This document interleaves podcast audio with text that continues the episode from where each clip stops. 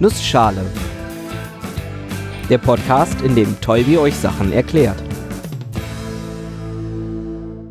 Guten Morgen und willkommen zu einer neuen Episode des Nussschale Podcasts. Heute erkläre ich euch die Mendelschen Regeln. Und weil die Zeit knapp ist, mache ich das in einer Nussschale.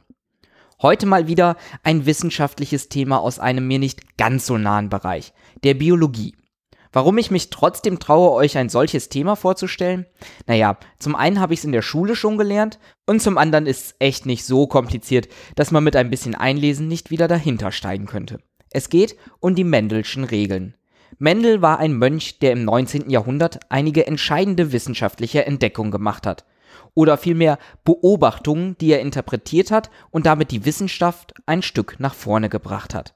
Später haben andere Leute seine Schlussfolgerungen aufgegriffen und formalisiert. Worum geht's nun? Die Mendelschen Regeln sind eine Beschreibung in der Vererbungslehre.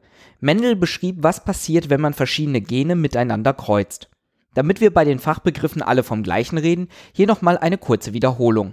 Wiederholung vor allem aus der Episode über die DNA bzw. die DNS, die Desoxyribonukleinsäure, unser Erbgut. Kurz gesagt, die DNA ist eine Doppelhelix mit Querverbindungen aus Nukleotiden. Was genau dahinter steckt, ist für diese Episode gar nicht so relevant. Wichtig ist nur, dass auf DNA in Form von diesen Nukleotiden und deren Anordnung unsere Genetik kodiert ist. Einzelne Abschnitte der DNA stehen für einzelne Gene. Diese sind mehr oder weniger Bauanleitungen für Proteine, die wichtige Funktionen übernehmen und für gewisse Merkmale verantwortlich sind. Beliebtes Beispiel, das Protein Melanin ist für dunkle Farbpigmente verantwortlich. Ist auf der DNA also kodiert, dass man viel von diesem Protein produziert, so bekommt man dunkle Haut und Haarfarbe. Wichtig für diese Episode sind auch die Chromosomen, die einen Teil der DNA beinhalten. Die meisten Chromosomen sind quasi DNA mit einer Art Proteinverpackung. Die meisten Menschen haben 23 Chromosomen. Naja, eigentlich 46. Wir haben nämlich jedes Chromosom zweimal. Eines vom Vater und eines von der Mutter.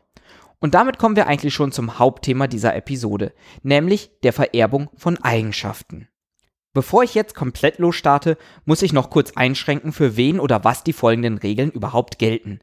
Die Mendelschen Regeln finden nämlich nur Anwendung für diploide Organismen mit haploiden Keimzellen. Klingt total cool, das einfach mal so zu sagen. Ist aber auch super simpel zu erklären. Diploide Organismen sind die mit doppeltem Chromosomensatz, die also jeden Satz an Chromosomen doppelt haben. Und haploide Keimzelle heißt, dass das, was ich von der Mutter oder vom Vater bekomme, jeweils nur ein Satz an Chromosomen ist. Diploide Organismen mit haploiden Keimzellen sind also Organismen, die jeweils einen vollständigen Chromosomensatz vom Vater und einen von der Mutter bekommen. Und bei diesen Chromosomen betrachten wir nur einfache Merkmale. Einfach bedeutet einfach nur, dass wir ein Merkmal betrachten, für das nur ein Gen verantwortlich ist, also ein einzelner Abschnitt auf dem Chromosom. Dafür gibt es einige Beispiele. Gucken wir uns doch mal die an, die auch Mendel interessiert haben. Mendel hat sich Erbsen angeschaut. Die eine Gruppe an Erbsen war gelb und die andere grün. Und die Farbe der Erbsen ist ein einfaches Merkmal, also ein solches, das nur durch ein einziges Gen bestimmt wird. Für jedes solcher Merkmale gibt es eigentlich also zwei Gene, da wir ja Chromosomen haben, eins vom Vater und eins von der Mutter. Dann spricht man eigentlich nicht mehr vom Gen, sondern vom Allel. Wir haben also für jedes Gen ein Allel vom Vater und ein Allel von der Mutter. Das macht es natürlich etwas komplizierter. Wir haben einerseits die Möglichkeit, dass beide Allele genau das gleiche aussagen, also beide Allele grün kodieren oder beide Allele gelb kodieren. In diesem Fall nennt man das Gen auch homozygot oder reinerbig. Sind die beiden unterschiedlich, sprich eins grün und eins gelb, dann sind sie heterozygot oder mischerbig. Und das Ganze nennt man dann den Genotyp, das, was unsere beiden Allele für das eine Gen aussagen. Außerdem hat man noch den Phänotyp. Der beschreibt, wie das Merkmal letztendlich ausfällt. Sind beide Allele gleich, ist das einfach. Der Phänotyp und der Genotyp sind auch gleich. Gelbes Allel von der Mutter plus gelbes Allel vom Vater heißt auch, dass die Kindererbse gelb ist, also einen gelben Phänotyp bei einem gelb-gelben Genotyp hat. Aber wie sieht's aus, wenn man zwei verschiedene Allele für ein Merkmal hat? Das kommt drauf an. Es gibt drei Möglichkeiten, je nachdem, um welches Gen es sich handelt. Die erste Möglichkeit nennt man einen dominant-rezessiven Erbgang. Das heißt so, weil man eine der Ausprägungen dominant und die andere rezessiv nennt. Bei den Erbsen ist grün die rezessive Ausprägung und gelb die dominante. Und wenn man in einem Gen ein dominantes, bei den Erbsen also ein gelbes Allel und ein rezessives, hier also ein grünes Allel hat, dann ist es immer das Dominante, das die Ausprägung des Merkmals bestimmt. Die Erbsenfarben bei einem grün-gelben Genotyp hätte also einen gelben Phänotyp, da gelb die dominante Ausprägung ist. Es gibt auch den sogenannten intermediären Erbgang. Da hat man ein Mischlingsphänotyp. Ein Beispiel dafür ist die Blütenfarbe einiger Blumen. Hat man eine rote Blume und eine weiße Blume und die zeugen eine Kindblume mit weißem und rotem Allel, so ist die Kindblume rosa. Eine Mischung aus weiß und rot. Die dritte Möglichkeit für einen Erbgang ist der kodominante Erbgang. Da treten dann beide Allele des Genotyps auch im Phänotyp auf.